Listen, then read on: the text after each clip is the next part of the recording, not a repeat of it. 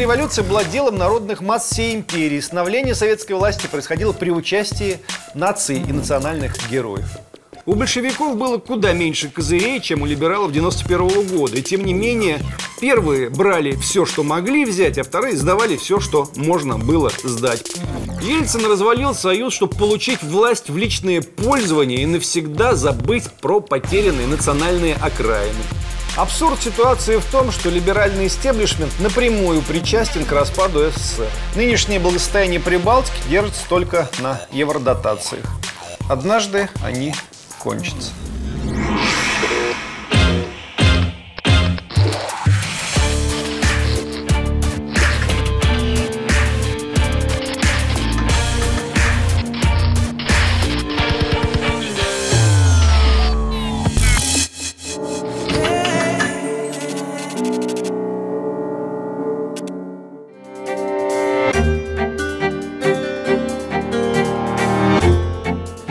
Едва ли не в ежемесячном режиме любые события, разворачивающиеся вокруг России, будь то Украина или беспорядки в Армении, абсурдные предложения США освободить Приднестровье и всякое такое прочее, возвращают нас к разговору о правомощности создания СССР.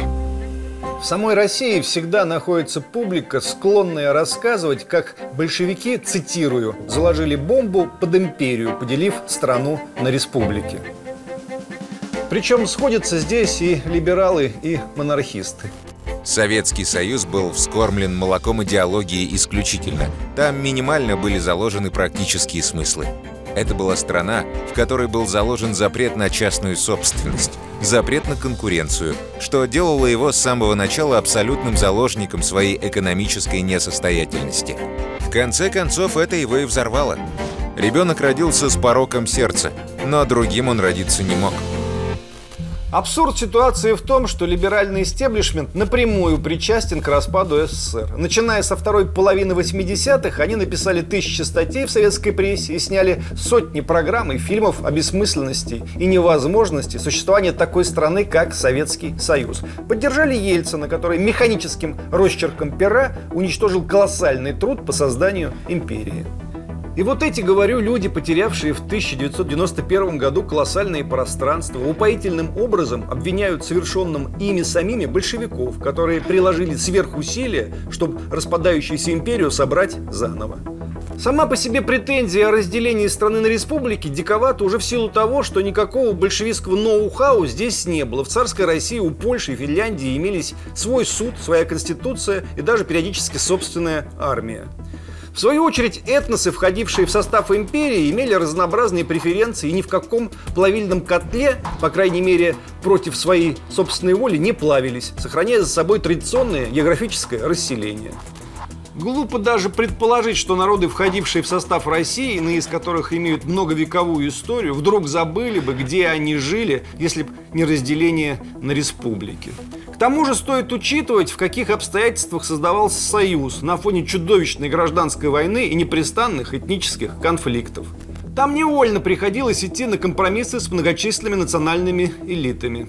У большевиков было куда меньше козырей, чем у либералов 91 года, и тем не менее первые брали все, что могли взять, а вторые сдавали все, что можно было сдать, последовательно поддерживая национальные движения в Прибалтике, антифедеральные движения в Чечне, при том, что в Чечне имела место пророссийская оппозиция. И кроме того, игнорируя пророссийские движения в Абхазии и Южной Осетии, которые выстояли вопреки позиции Ельцина и большинства его министров. С другой стороны, стоит, конечно же, учитывать отдельные качества Ленина как политика, его политический темперамент. В недавно вышедшей отличной биографии Ленина авторства Льва Данилкина есть глубокие наблюдения по всем этим поводам. Легкость, с которой ленинская Россия в ответ на ультиматумы то переходила из обороны в наступление, то сворачивала наступление, Германии и Польши озадачивала и нервировала противников, осознавших, что выиграв в территориях, они либо получали что-то не то у себя в тылу, либо позволяли большевикам уйти от поражения на другом фронте. И судя по тому, как отличалась карта Советской России в 1919 от карты в 1922 эта озабоченность имела под собой почву. Для Ленина не существовало табу, связанных с потерей коренных территорий. Гораздо важнее вовремя закончить войну. Ленина интересовала не классическая с аннексиями победа, а достижение глобального стратегического преимущества. Когда обстоятельства переменятся, можно и нужно будет ими воспользоваться в следующей по времени или соседней войне – Мало кто знает, что большевики, чтобы не терять, к примеру, Украину, готовы были заключить договор даже с Петлюрой, а потом, как сегодня бы сказали, переформатировать его армию, заслав туда политработников и чекистов. Военно-политический союз красные заключили с башкирскими националистами, потом дождались нужного момента и лишили их самостоятельности и упразднили их армию. На протесты башкирского лидера Валидова Ленин ответил, договор, подписанный с вами, никого ни к чему не обязывает. Это просто клочок бумаги. Не к лицу вам спорить о бумаге, которая некогда была вынуждена подписана. Вот и весь разговор. Позиция Сталина еще во время гражданской войны по поводу национального вопроса тоже была предельно проста. Требование отделения окраин от России должно быть исключено потому, что оно в корне противоречит интересам народных масс. Сталин имел в виду, что отделяться желает только буржуазия, а у буржуазии на поводу мы не пойдем. В каком-то смысле он был прав. Референдум, проведенный в СССР, констатировал, что большинство населения за сохранение Советского Союза. Но национальные верхи переиграли все по-своему. Остается только удивляться прозорливости великого князя Александра Михайловича Романова, который сказал в 1933 году о событиях 1920 года. Вот что. Советское правительство сделало все, что обязано было сделать любое истинно народное правительство. Советы вынуждены проводить чистую национальную политику, которая есть не что иное, как многовековая политика, начатая Иваном Грозным, оформленная Петром Великим и достигшая вершины при Николае I. Сейчас я уверен, что еще мои сыновья увидят тот день, когда придет конец не только нелепой независимости прибалтийских республик, но и Бессарабия с Польшей будут отвоеваны. Многое утерянные большевики вернули к 1922 году и тут же начали поход на Персию. То, что не вернули в ходе гражданской войны, забрали спустя 18-19 лет. Смешные по историческим меркам сроки. По сути, большевики все сделали, как предвидел великий князь. Сказал бы он то же самое о Горбачеве, Ельцине и младореформаторах, что они вынуждены проводить чистую национальную политику. Ничего общего большевистская политика с политикой ельцинского времени не имеет в принципе. Ельцин развалил союз, чтобы получить власть в личное пользование и навсегда забыть про потерянные национальные окраины – Большевики непрестанно маневрировали и манипулировали, и даже теряя что-то, тут же начинали строить планы о возврате этих территорий с целью не имперской экспансии, а расширения политического влияния в мире. Это полностью противоположный вектор –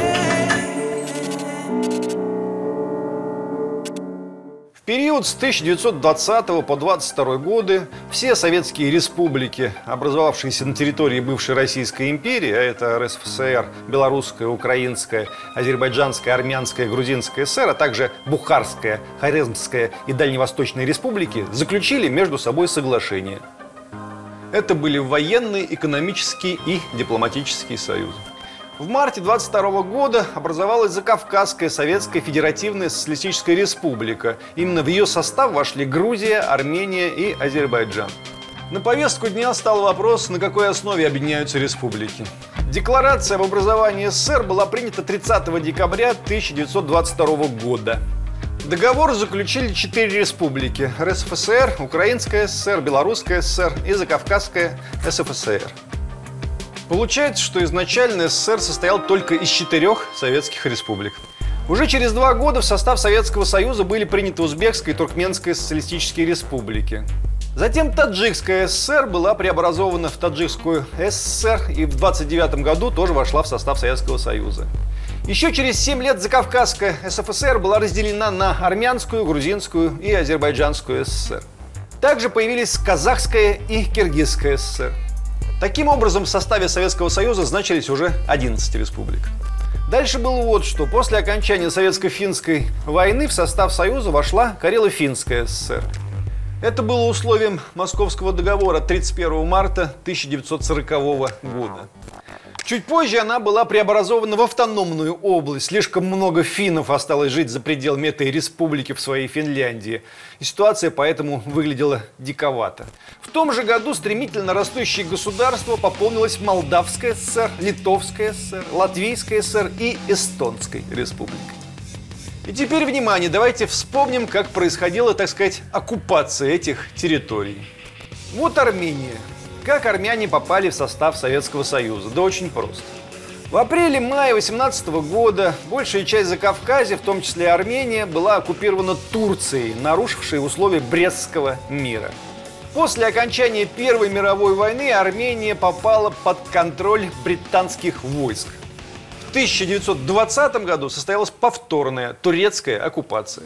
Не желаем обидеть турецкий народ, но армяне очень хорошо помнят тот настоящий геноцид, что устроили турки на их территории в годы Первой мировой войны в ходе оккупации. Невозможные, жуткие, чудовищные, незаживающие потери. Потом пришли большевики и освободили армян от турок. Так, 29 ноября 1920 года была провозглашена Армянская Советская Социалистическая Республика. А в советский период Армения превратилась в индустриальную республику. Именно в годы советской власти в Ереване проложили новые улицы, провели электрификацию, сделали водопровод и канализацию. В 1981 году там появилось метро. Вот вам имперская экспансия. Все, как мы любим. Идем дальше. Грузия. Ни Великобритания, ни другие страны Антанты не признали политическую независимость Грузии – равным образом, как и других государств Закавказья, Армении и Азербайджана. Ситуация изменилась только в начале 2020 года, что было связано с разгромом Деникинской армии и риском продвижения большевиков в Закавказье. Франция, Великобритания и Италия, а позже Япония признали фактическую независимость Грузии, Азербайджана и Армении. Естественно, только потому, что им было это выгодно. Между Советской Россией и Ближним Востоком, разделенным на сферы влияния стран Антанты, надо было создать буферную зону.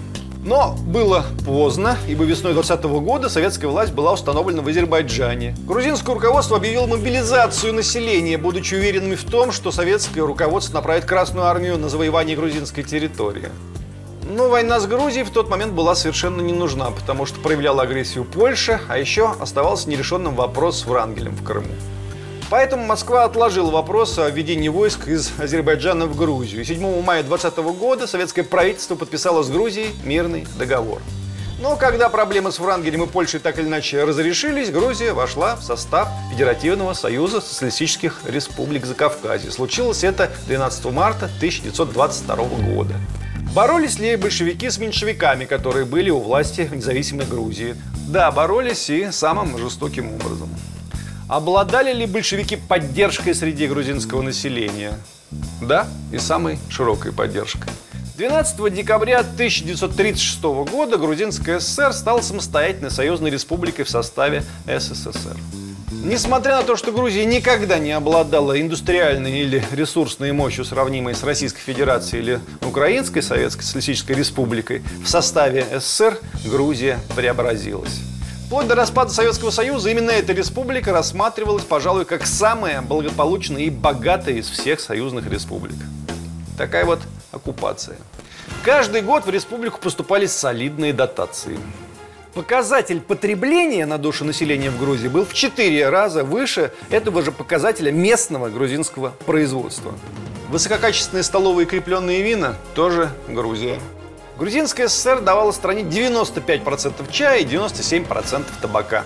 Такой же процент цитрусовых шел в регионы Советского Союза из Грузии. Представляете? Вот такая, говорю, оккупация. Тем не менее, до сих пор каждый год 25 февраля в Грузии отмечают удивительный праздник – День советской оккупации. Каждое 25 февраля надо идти ломать какое-нибудь предприятие, построенное в годы оккупации. Вот тогда будет настоящий праздник.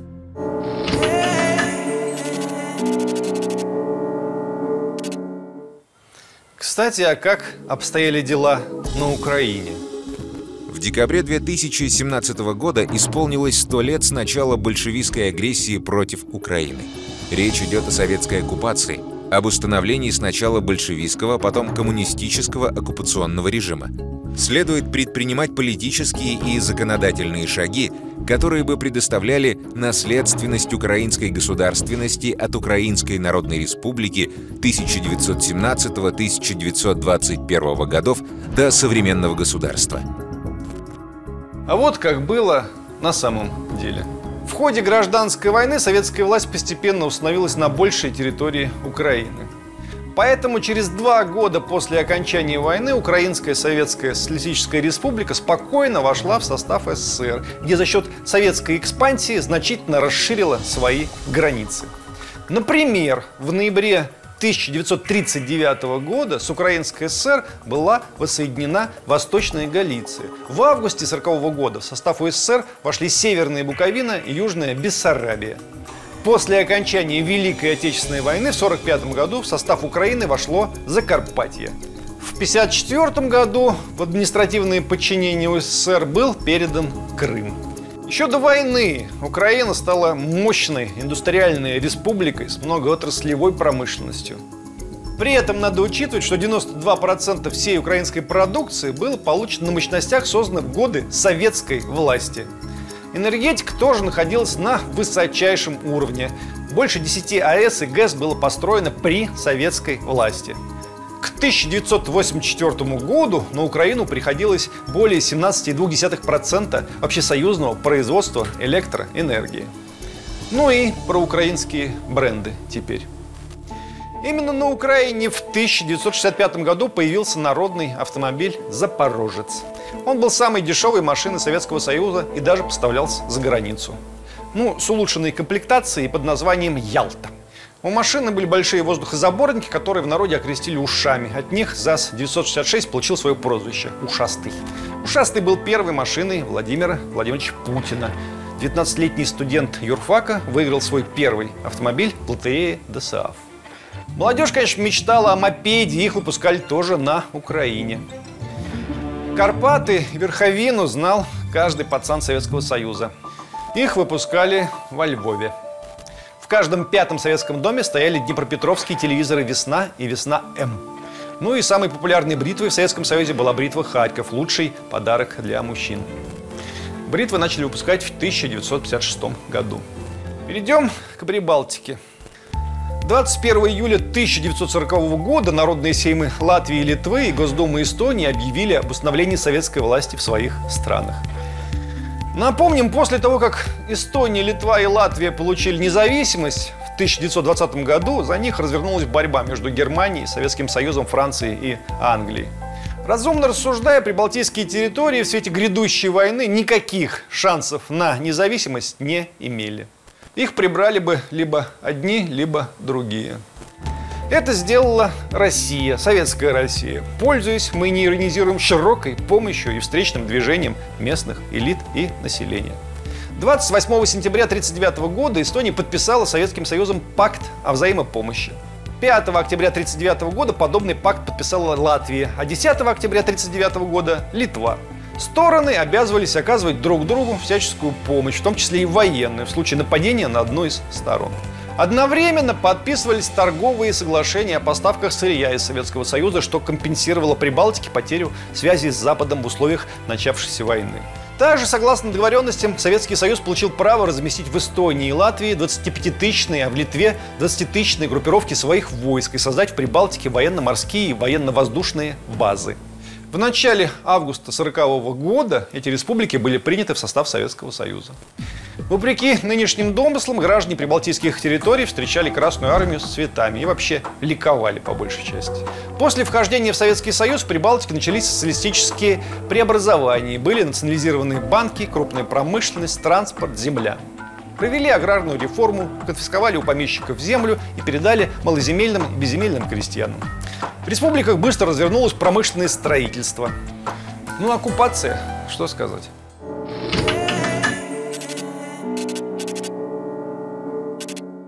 Что случилось после распада Советского Союза? Россия сегодня – это единственная часть бывшего СССР, которая не только не растеряла советский промышленный потенциал, но и приумножил его. Проблем хватает, не спорим, но все познается в сравнении. А что там у наших соседей? Промышленности в Прибалтике, грубо говоря, не осталось никакой.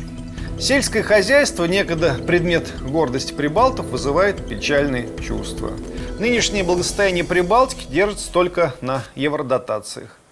Однажды они кончатся. О банкротстве объявил ВЭФ в советское время передовой мировой производитель электроники, радиоприемников, телефонов, станков, обеспечивавший рабочими местами более 14 тысяч человек на заводе в Риге и еще 6 тысяч человек в остальной Латвии. В СССР он приносил прибыль 580 миллионов долларов в год. Сегодня на месте завода торговый центр. Такая же участь постигла и РАФ. В 1997 году производство на заводе было остановлено. Последней моделью, сошедшей с конвейера процветающего завода, стал автомобиль «Катафалк». ВВП на душу населения Армении в СССР в два с половиной раза превышал российский. Сегодня он составляет только 33% от него.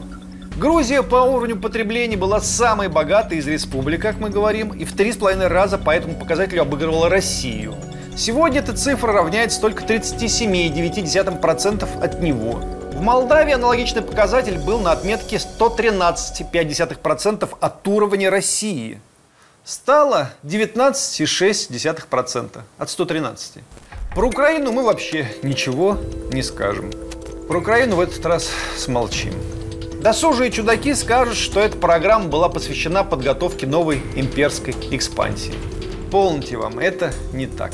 Она была посвящена другому – Советская революция была делом народных масс всей империи. Становление советской власти происходило при участии наций и национальных героев.